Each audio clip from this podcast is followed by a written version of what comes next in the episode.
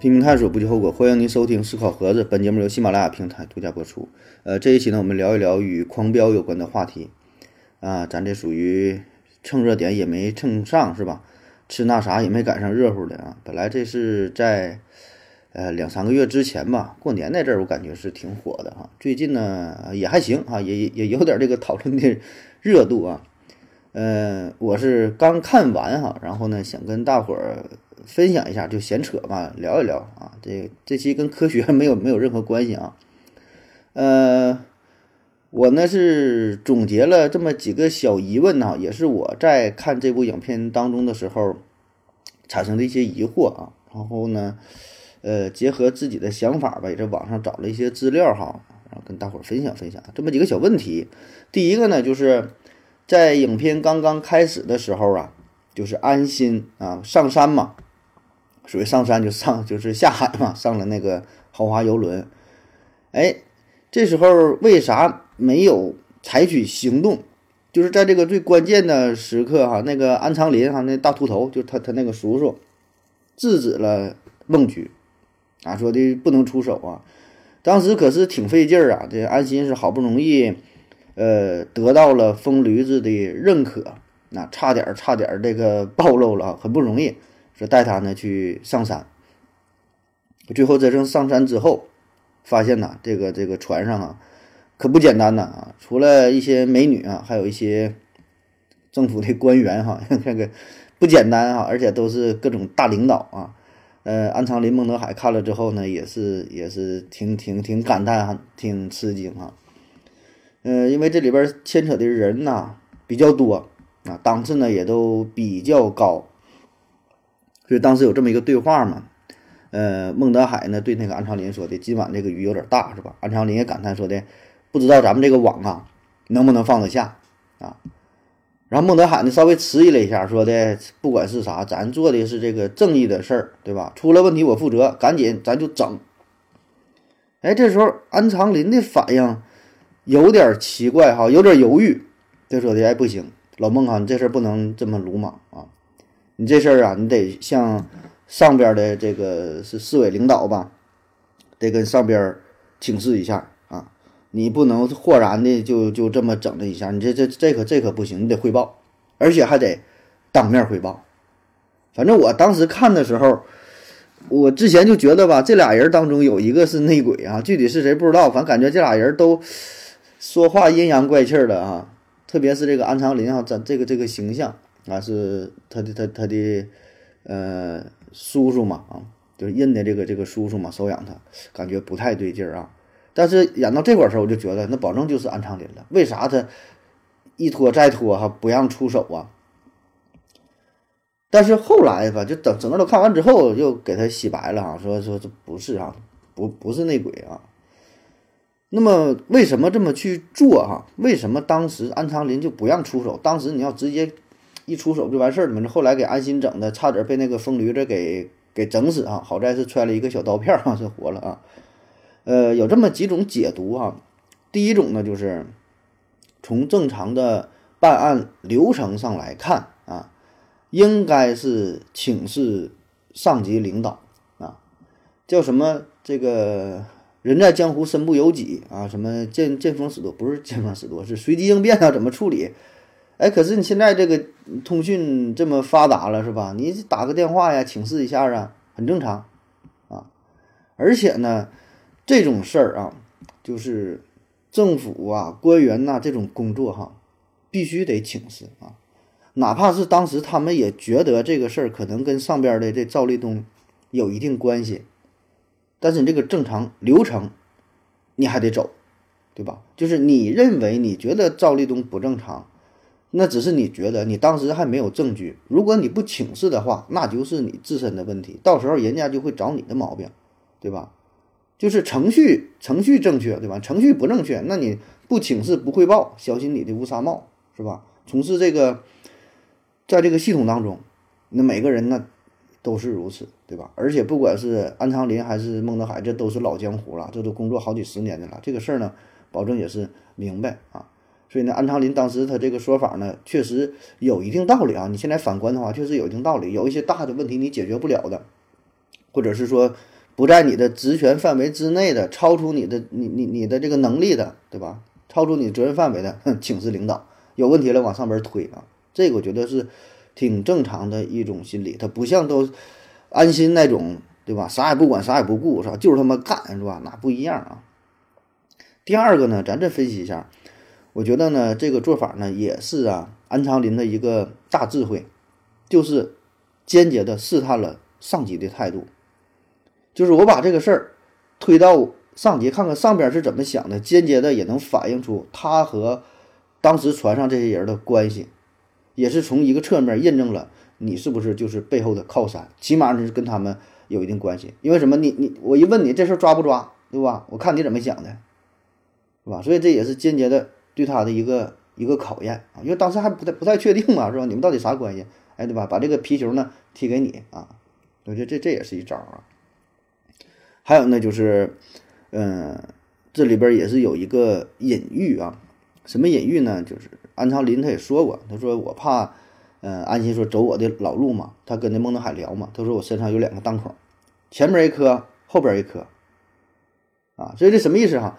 字面意思就是中了两个弹，前面一个，后面一个啊，但是呢，后边那一枪，他说背后这一个黑枪到现在不知道是谁打的啊，那么这个枪既指的是真实的中弹中了一枪，同时也是。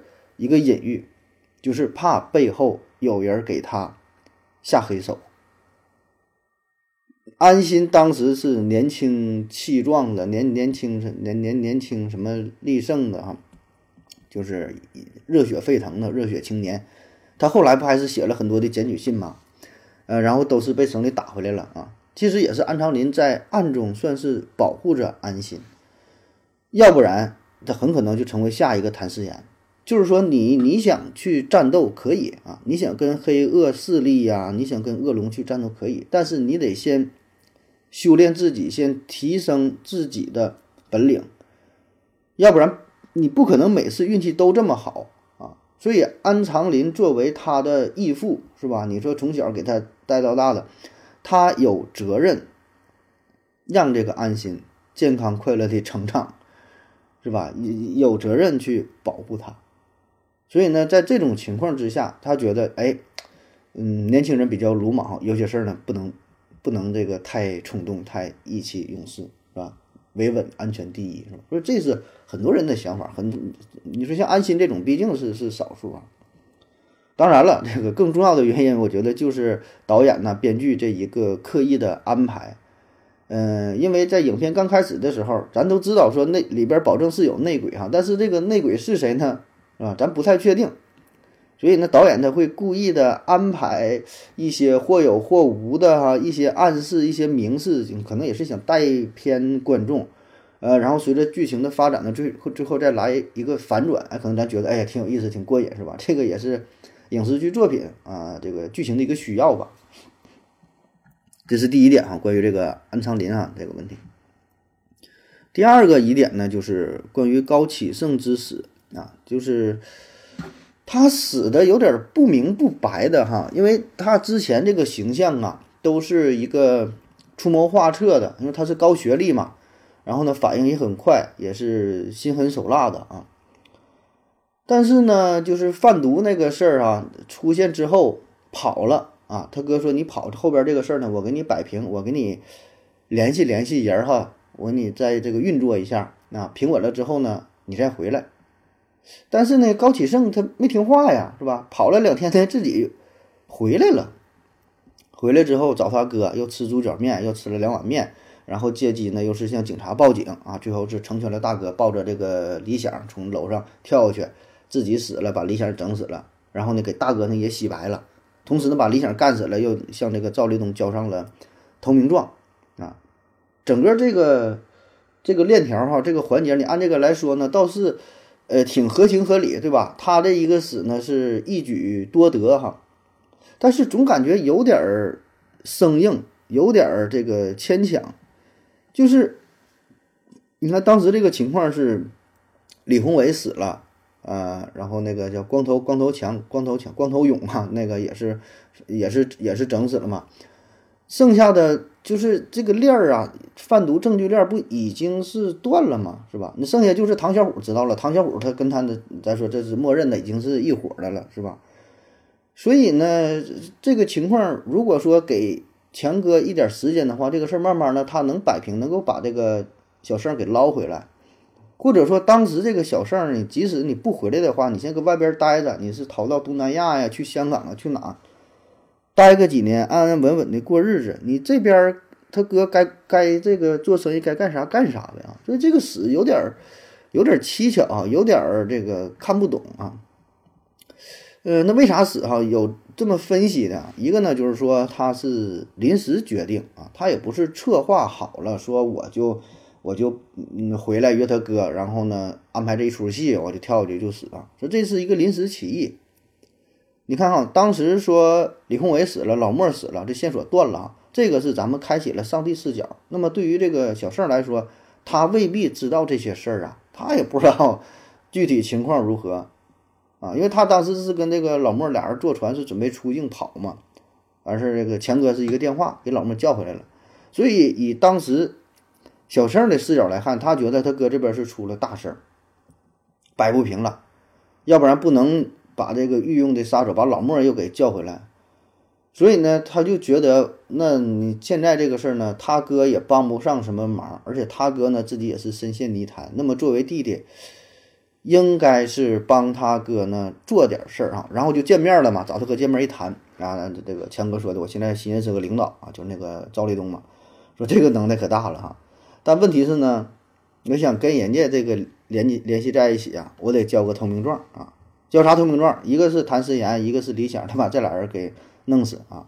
谭思妍好整，对吧？没有什么关系，说弄死弄死。但是李想这个不好动，因为这个身份太特殊了。那他是当时是已经当上了这个队长嘛？那你你这个直接给弄死的话，这事儿太明了，不太好整。然后。他俩这个不吃面条嘛？这个对话当中，他弟弟就反复就问嘛，小胜就说的，呃，就是不是只有这个领导能能帮你啊？就你现在也没有什么招了，那意思对吧？你必须得还得把这个理想给弄死，然后呢，领导才能说才能帮助你，才能维系一下这个关系啊。高启强说也对，说现在就只能找他了，这比以前认识的人这个这个能力都强，官都大啊。所以呢，说到这儿。那小盛心里也明白了，也没有别的路可走了，啊，现在能做的就是把这个李想给弄死。所以说让这个李想上，因为他之前还不知道这些事儿啊。谈话之后了，他让这个李想说的，你来我就我就单独见你，是吧？然后中间那个是那边一个狙击手嘛，就开枪啊。最后他就觉得，那我那咱就我就成全你们一石二鸟，对吧？把这个李想做掉。然后呢，投名状 送上去，再帮他哥给洗白。哎，这个这么一说呢，我觉得也也行，对吧？也有点这个冲动，有点临时起意的意思，也行啊。那么还有一个原因呢，自然也是就是导演和编剧安排的呗，就是这个高启盛必须得死啊，必须得死，因为什么呢？你他毕竟不是主角啊。呃，这个戏呀，到了演到这一步呢，也是剧情过半啊，也差不太多了。要不然你说再往后演的话，你说咋办啊？这个剧情再往后发展的话，他就是他也不是主角是吧？你你再演再多了，你后边也没法收手，是一直活下来判刑啊，还是用什么方法死掉呢？好像呢也不行，是吧？也也不是特别合适，所以呢，他是死是应该死啊，然后在这个节点去死呢，我觉得也还好啊，但确实有点牵强，因为你想啊，他是从二楼跳下去嘛，然后把那个李想带下去，你正常二楼的话也不至于就摔死，哪有那么巧的？所以这就是为了 还是为了剧情需要吧，让他死那就必须得死呗啊。嗯，第三个小问题啊，就关于这个老莫哈。老莫这个角色，我想是很多人都比较喜欢的哈，非常冷酷无情啊，这是老莫哈，沉默是金嘛，陈金默嘛，也不咋说话啊，就是办事儿哈。强哥说干啥就干啥，强哥说吃鱼了，那我就你说吃哪条啊，我就帮帮帮你帮你整了啊。前前后后呢是杀了六七个人吧，有那个呃曹闯啊，呃，就是就是安心那个那个师傅嘛，不也叛变了嘛？还有那个呃戴永强是办假证那个，还有光头勇啊，还有钟阿四，嗯，还有李有田，对吧？这就是恶霸了，是吧？呃，杀的还有还对，还当还有一个是李顺哈，那就是属于比较无辜的了，就是那傻儿子的父亲，在蒙村啊。呃，最后还有一个程程哈，程程这个算不上是他杀的吧，但是保证也是与他有关。老莫说了，我不杀女人是吧？你自己想办法呗，走的体面点啊。程程啊，体面点还涂涂口红啊，啊，那没表哈，那估计也就是自己就就是跳河里就死了呗，杀了这么六七个人啊。那么说老莫为啥对呃强哥这么忠心呢？让干啥就干啥呀？这夸夸就这么杀人哈？有这么几个方面哈。这里边呢，还是这个强哥手腕就是非常高超啊，玩人玩的哈，玩弄于这个股掌之中啊，非常懂得人心啊，因为他了解呀，老莫是一个知恩图报的人，就是他狠是狠，但是呢，人家讲究，对吧？在江湖江湖上混呢，你你必须呢，你得讲出最基本的规则，谁对我好，我就对谁好，对吧？就是他有他的这种丛林法则，因为。他刚出来之后，从监狱出来，马上嘛，钱哥就找到了他，啊，说的我这有个这个鱼档，就原来他那个小鱼摊嘛，就是你来帮整着吧，你帮我看着，是吧？我这也一天挺忙的，没工夫管了。说的呢非常委婉，啊，你看哈，按这个强哥的这个实力，那你直接你就啥也不干，你跟着我一个月给你开个十万八万的，那都好使，对吧？但是为啥他不像对待那个小龙小虎那样？那直接跟在身边，帮着干点啥是吧？那都家里边豪车那都好几个开着，哎，他没有，他只是给老莫一个鱼档，让他接替了卖鱼的工作。这叫什么？这就是激发了老莫的内心驱动力。就是他和呃老莫之间这个关系啊，是出于江湖道义。哎，是兄弟之间讲究，对吧？有恩于你，然后呢，你让我干啥去杀人？OK，那我就去杀。所以这里边不仅仅是这个金钱的交易，不是说雇佣的关系。你把谁谁谁杀了啊，我给你十万，我给你一百万，这不是这个关系。如果真是简单的这种关系的话，那人家老莫可能也杀不了这么多人，对吧？你把谁杀了，我给你五十万，给你一百万，人家做完一单两单，人不干了，我干啥呀？天天的提心吊胆的杀这么多人。所以呢，这里边是有恩情的，所以这就是这个强哥的高明之处！人家看那个《孙子兵法》嘛啊，所以这就是他能知道老莫最需要什么啊。老莫的需要呢，就是被人需要，就是他的价值所在，他被人尊重。高启强他是尊重每一个人，这一点是很难得的啊！你看刚开始那个老莫刚从监狱出来，他把那个鱼档。呃，给那个老莫嘛，他说的，你帮我这个看着这个鱼档啊，那意思据原台词忘了，反正意思不是说的那那个我这有鱼档啊，你怎么整？他说你帮我，你帮着我，我现在没有时间打理。然后老莫说不会，他说不会，没事啊，哎，我教你怎么怎么整，就是他能放下身段，当时那都什么身份？那都是白金汉的老板了，对吧？放下身段，说我帮你整，我我我教你哪块管好水呀，哪块怎怎么怎么打氧气呀，怎么整的。所以这一下就是让这个老莫是彻底感动了啊！所以他不是说我来养你，不是我说我养了这个杀手，到时候去我帮我去办事儿啊。是什么教的是这个兄弟，包括说后边那个蒋天和那个郭山峰啊，也是有点这种感觉啊。你你杀我兄弟了，那我就报仇。按理说蒋天都死了是吧？我还跟你卖什么命啊？我就跑了就完事儿了呗。但是他还是那么就是这种兄弟之情啊。我觉得这个是，嗯，最重要的，就是你能把这个杀手啊，把就是把这个内心这点搞定的话，他才能真正成为你的心腹啊，因为是替你杀人，不像别的事儿做别的生意，你可以利用金钱，这 杀人这事人命啊，对吧？这个可是不一样的。我觉得这个是强哥的就是高明之处，对吧？就是满足你的这种被需要感，对吧？当时老莫带着带着这个女儿。呃，也没有什么营生干，然后又有案底，他是不被社会所接纳的，没有任何人去去去尊重他的。但是恰恰是在这种情况之下，哎，高启强满足了他内心所有的需求，你把他这个小心肠拿捏的死死的。当然了，还有一方面就是有他女儿嘛，有他女儿这个黄瑶在嘛，就是也算是一个人质吧。当然最开始并没有表明哈，但后来那个陈淑婷嘛，大嫂带着黄瑶跑到香港去了，然后高启强让他去干这个安心嘛。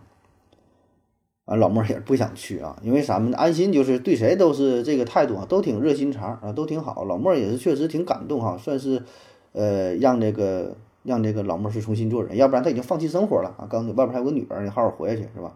所以呢，他也他保证不可能是杀安心的，所以他当时就很难办啊。强哥让我执行去这个任务，让我杀那个李宏伟，但也明知道是吧？那安心那边保证是保护着李宏伟，所以怎么办啊？很矛盾呐。所以呢，最终呢是强哥利用他女儿作为人质，是吧？对吧？你听听你女儿在在那边，呃，在在香港的声音，是吧？旁边那个小龙也在旁边呢，那听的就明白了，是吧？所以他也是突破了心理的防线，这个事儿呢去办，但是呢，咱不动安心啊，自己死了也就认了，要不然，嗯，女儿在那边也没有招啊。所以这个是强哥完全把。把这个老莫给控制了，不管是出于内心的感激啊，还是强迫的手段呢，所有招都用了啊，所以只有这样才能成为他最这个呃心腹的这种这个杀手嗯，第四方面哈，第四个小问题，关于太叔啊，太叔太叔事儿比较多啊，就是说说他两个女人哈，太叔的两个女人程程和这个陈淑婷啊，嗯，这两个女人是这个剧当中嘛，就是。非常奇葩的存在，我觉得哈，你看这个太叔那么牛逼的一个人哈，哎，他里边没有描写男女之情啊，当然可能也是岁数到了，岁数到了，身体也不行，整不动了。但是呢，他下边呢却有两个所谓的干女儿啊，就是程程还有这个陈淑婷啊。那么程程自然是太叔的心腹啊，曾经替太叔是坐牢坐了。坐了三年牢嘛，是吧？也是为了公司，对吧？绝对的心腹。那陈淑婷呢，跟太叔的关系也不一般啊。那白江波活着的时候，那这就是大嫂，对吧？那真正背后的还是冲着这个陈淑婷啊。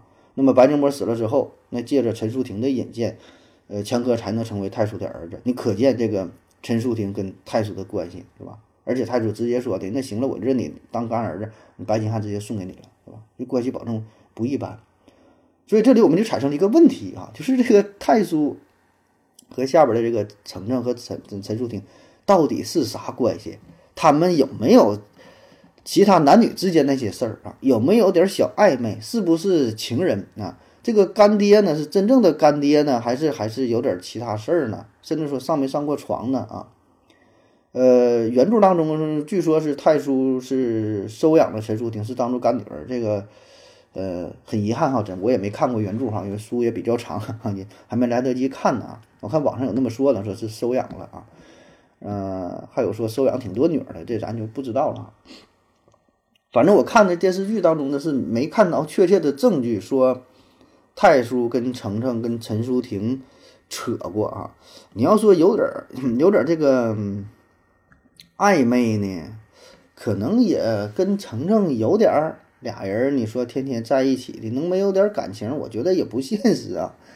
但是确实又没有什么特别直接的证据啊。我估计这也是广大群众，主要是男性同胞的一种非常卑劣黑暗的心理啊。但凡是看到这种男女之间哈，就就是就觉得他们应该有点事儿啊，他俩保证有点事儿，就跟。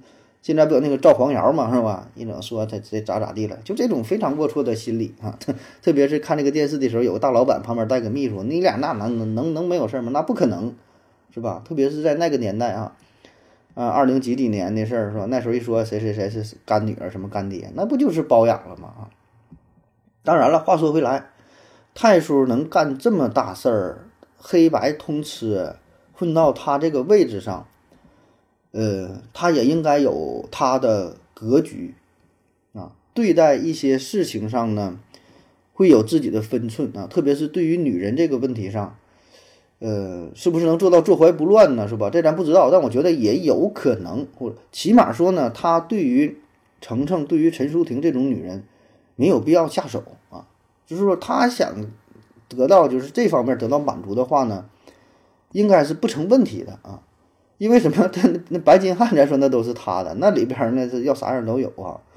所以呢，如果跟这个这个陈淑婷啊，跟这个程程啊扯来扯去的话，性价比可能并不高，反而呢会引起一些的麻烦，是吧？男人要想干大事呢，必须得是能够克制住自己呀，控制住自己的欲望，对吧？你这七宗罪，对吧？你整不好了，你就犯罪了。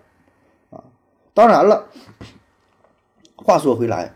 那个男性内心呢，还有另外一个心理，就就想对身边的这些人下手啊，特别是你是公司一些高管啊，还是什么一些秘书啊，哎，就这个有意思啊。就如果说那种花钱获取来的啊，多少多少多少钱，然后你跟我怎么怎么地的这种没有意思，没有挑战，就想从身边的这个同事啊、手下呀，就是能够达到心理上的一种满足啊。当然，咱们所有这些，我觉得都是，呃，过度解读、恶意分析啊。因为电视当中 没有没有这些桥段，包括说这个强哥，对吧？强哥他这里边没有这些感情的戏份啊，就跟这个大嫂也是啊。时间一转啊，俩人呢就在一起了，是吧？当然前面有一些小的暗示，又帮他什么挑个领带呀，还是什么的，那保证咱也能想到，那可能俩人就好了啊。后来在一起呢也行，也挺顾家的，该干啥干啥。这里边当然有一些。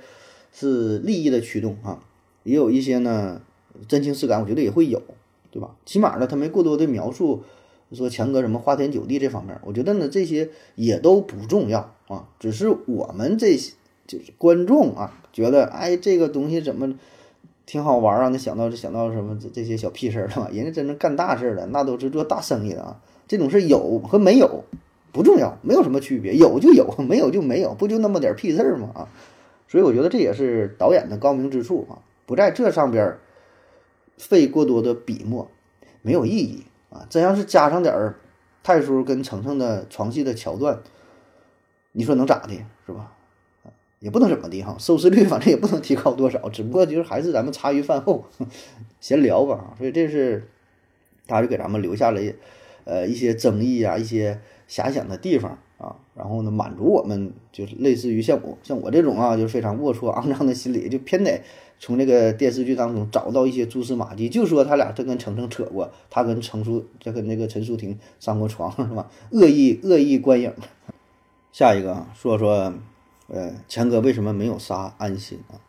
其实你看这个剧吧，你就觉得这俩人很有意思啊，就是不杀他。那高启强如果真想杀安心的话呢？嗯，有很多个机会，是吧？甚至说随时可以干掉他，以他的这个实力，手眼通天的，搁这里边杀个人也是呃分分钟的事儿，是吧？而且可以不留痕迹的杀掉啊？为什么不杀啊？当然杀完了就没有这个电视剧了，还看个屁，是吧？上来直接杀了，两极分全剧终。嗯，有这么几个层面哈。第一呢，就是关于安心的背景，安心的背景是非常特殊复杂的啊。这父母就没了嘛，然后是那个安长林给带大的哈，那背后不只有安长林呢，还有这孟德海嘛，是吧？安叔和孟叔啊，所以你看这个高启强他能够干掉谭思言啊，不费吹灰之力，说整死就整死，但是呢，对于这个安心却不敢下手啊。嗯，咱可以再看一例子，不只是那个谭思言，还有他那个徒弟鹿晗嘛。所以我觉得鹿晗这个角色安排的很好啊，其实他就是相当于。没有背景的安心，啊，剧中反复强调，鹿晗跟安心的性格非常像，非常执着，非常轴，非常拧，谁也不听，就是想调查，就想干到底。结果呢，被人埋了吧，是吧？所以你看，他他死的非常惨啊，非常年轻，被人埋在这个高速公路下边，埋这个这个大桥下边了啊。那么，为啥鹿晗他就能被这个高启强整死呢？因为没有背景呗，确实他也是个警察哈，但是他只是一个普通的小警察。那安心是谁呀？那是你杀了安心简单，但背后呢，你打的是孟德海的脸，打的是安长林的脸，打的是政法委书记的脸，对吧？就这种关系，你连战友的这个孩子都保不住啊！你你你这种性质可就是。不亚于在整个公安系统、政法系统的头上拉屎了，那你就是直接挑战安长林，挑战孟德海了。所以高启强的目的，他也不是想杀人，你杀他干啥，对吧？他目的人家是想把自己生意做大做强，想赚钱。所以呢，安心，你你再怎么找我，你也没有什么证据，还没有对他造成实质性的威胁，我也没有必要去杀你啊。杀了也是属于得不偿失，是吧？权衡利弊，是吧？所以主要还是考虑到背景的问题，而并不是安心本人啊。所以你看，这个高启强当时。那个赵立东给他安排任务的时候，说的你给我交个投名状嘛，杀那个谭思妍，杀那个李想，杀说杀谭思妍不费劲儿是吧？直接就就说说做掉就做掉。但是你先杀李想，他李想不好杀，李想不好整，对吧？你想李想当时他只是一个队长啊，高启强他也会考虑到，这个影响还是比较大的啊，所以人家还是比较。有这个远谋的，看的比较远，不是说我现在啊这个问题就是在这安心的身上，我把他给做掉就解决了。后边很多事儿啊，这是第一个大的背景的问题。第二个就是呃恩情的问题，因为呃安心这个角色在这个剧中刻画的就是一个有情有义的人啊，虽然是警察，恪守自己的原则，但是呢对待每一个人又有有自己非常。热情的一面，真诚的一面，对吧？从最开始送饺子，呃，包括就是他俩各种各种事儿吧，各种交集，对吧？能看感到感觉出来，是吧？一直对于高启强他是有恩的，在最落魄的情况下，安心也是真诚对待他，不止一次帮助他。包括那个老莫，为啥老莫说不忍心对安心下手，对吧？不也是因为这回事吗？就是有这个恩情所在。所以呢，就是正是因为这个。恩情，也是这部电视剧当中两个主角哈，黑白双雄两个主角能够最后做大做强的原因。为什么高启强能走到最后，能就是这到这个强盛集团哈，成为这个黑社会老大呢？也也是有恩情的，不只是干有手段，干有手腕，干是读这个《孙子兵法》三十六计，跟你玩弄权谋的，干这些我觉得绝对是不够的啊，而且。就必须得有这个恩情啊！当然，有一些恩情可能是不是真实的恩情哈，还是一种手段啊。但是我觉得这也确实也是必不可少的一部分啊。而安心这边呢，也是啊，对待人也是有恩的啊，所以这就导致了这俩人有点这个相爱相杀的意思啊。第三方面呢，我觉得就是这叫君子游戏啊，君子游戏。两个人都有自己的原则啊，警察有警察的原则，他得在自己的司法体系之内啊，有一些事儿能做，有一些事儿不能做。所以这电视剧当中也反复提到了，是是谁说的？说你用这种方式，你你怎么能斗得过高启强啊？是吧？你得用一些其他非法的手段嘛啊！但是不行，对吧？你也得有自己的原则。明明知道这个事儿就是他干的，你就没有证据，那你就是没有招，对吧？而强哥这边呢，强哥有强哥的原则，他对待不同的人处理的方式。也不同，是吧？要不然的话，你说安心直接拿枪一枪也能把这高启强给给崩了，对吧？但这也不是他想要的，他也想揪出背后的真凶，是吧？高启强呢也有机会一下给给安心给崩了，但这也不是他想要的，是吧？甚至说两个人有点英雄英雄惜英雄，我看看你对方到底有什么实力，是吧？惺惺相惜呀，可能也也有点有点这个意思啊，不知道啊，两个人反正。挺微妙啊，甚至说是不是有点互相喜欢上了对方是吧？我一揣测啊。还有一个不太重要的原因，就是因为这个高启兰哈，高启兰，高启兰这厉害，高启兰啊，我叫高启兰啊，高呢是高启强的高啊，启呢是高启盛的启，兰呢是高启兰的兰哈。高启兰他不是喜欢安心吗？后来说了，第一次送饺子的时候就已经喜欢上他了。所以在这种情况之下，你说强哥呢也没办法对自己未来的妹夫下手啊，就是看到这块儿吧，就让我有一个想法。你说这个强哥最后，你说他他还在追求啥呀？他想干啥呢？对吧？大嫂陈淑婷反复也说了，哎，咱就别这么打打杀杀了，赶紧把这个呃钱呐全都洗白，咱就是。老老实实的过日子，当然他说的老老实实过日子，那也绝对是金字塔塔尖的，吃喝不愁的，对吧？想去哪儿去哪儿玩了，就是咱就是别别天天这么黑社会啊，是吧？天天这么打打杀杀，这干啥呀，是吧？赶紧的把手上的血洗干净，回归生活，回归平常。可问题是，难道强哥就不想吗？强哥就不想说的，我金盆洗手，咱就回归普通人的生活吗？他也想，他也一直在追求这些事儿，而且他平时他也是这么去做的啊。他努力想回归，但问题是回不去了。当时他这个高启强已经不是自己了，你已经是强盛集团的老板了，你已经是这个整个关系网上边的一个小螺丝了。这边有着赵立东，上边有着。有着何黎明，这是下边还还有谁谁谁的，就是你这个关系网当中的一员，你能说走就走，能放得了你？你走完了，你不得被别人剁了？你全家能逃得了？所以已经走不了了。所以在这种情况之下，他怎么办？他只能是说，尽量的啊维稳，对吧？保持自己的这个平衡的状态、制衡的状态，同时给予更多的这个亲情上的关怀。小胜死了之后，就剩他妹妹小兰了。那你说这人一辈子活到最后，你说他还追求啥？到他这个地位还追求啥？还差钱吗？不是钱，追求啥？情感嘛。所以这个小兰成了他这个世界上唯一的亲人，就是有这个血缘关系的，对吧？那么你他遇到一个喜欢的人，那你就喜欢嘛，哪怕是自己的对手啊，哪怕是个警察，你也是放手去爱呗，是吧？所以人活到这份上，到强哥这个份上，其实也挺没有意思的。天天你说提心吊胆、斗智斗勇的，你说最后图了啥是吧？真是也不知道，也是迷茫了，对吧？也是一步步走向这一步的。最开始他也没招，你说如果让他重选的话，他可能真就选择老老实实卖个鱼。后来弟弟整个小灵通，那俩人整个小灵通也就完事儿了啊。到此为止啊，可别再往上走了，别整什么这是跟白金汉扯上关系了，是吧？谁不想那个衣食富足，哎，过一个平平安安的日子，对吧？也挺好。甚至说，如果安心最后啊，他真的就是一直能够装疯卖傻、老老实实的在这个宣传科干下去，对吧？搁宣传科也也不涉及到后续的什么调查的话，那就把他妹妹就让他嫁给这个安心呗，对吧？而且他也说了嘛，你俩愿意走就走，你俩搁中国或者是全世界随便选，你老实过日子吧，对吧？你也别管我，我也别管你了，也就完事儿了。所以这真是他内心的那种心态哈。但是没有办法啊，《红楼梦》里当中有一句话怎么说来着？就是走到没有地方了才想回头，是吧？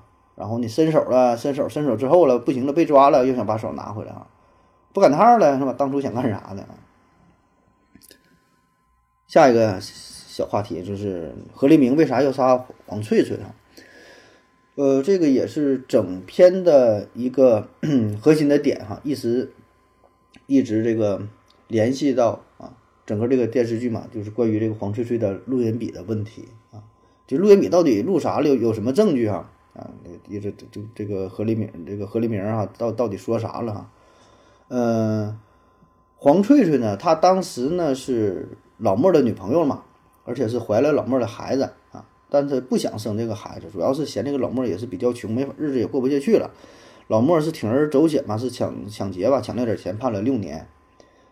然后呢，黄翠翠这边就是落入到了封神嘛，他是瞒着老莫说的，我把这个孩子打掉了，老莫不知道，老莫一直以为没有孩子呢，就这么回事儿。然后呢，黄翠翠就是简短截说，后来也是上了徐江的那个海上派对哈，也是上山嘛，就是跟那个船上从事服务行业啊。那么他服务的这个对象，哎，就是省里边的这个大领导，幕后的这大老虎何立明。你说干服务赚点钱也就赚了呗，他不讲，他那是偷偷摸摸的录了音，他想用这个录音要挟徐江，想要点钱啊。本来这个事儿吧，你要说单纯要点钱呢，对于徐江徐江来说，这也不不算个事儿。你说你要个三五十万、百八十万的，拿去平事儿也就完事儿了。但问题是呢，你这个录音呢，你这里边是涉及到的自己的大哥呀，自己的保护伞呢。徐江是直接跟这何黎明对话的，你威胁到了何黎明的安全，那你能能饶了你吗？而且呢，真实的徐江的身份呢，不只是白金汉的老板啊，从事什么 KTV 夜夜总会啊、特殊服务啊，这都不算啥啊，他还有一个身份，就是器官买卖、地下黑市儿啊，器官买卖、嘎腰子这个事儿啊。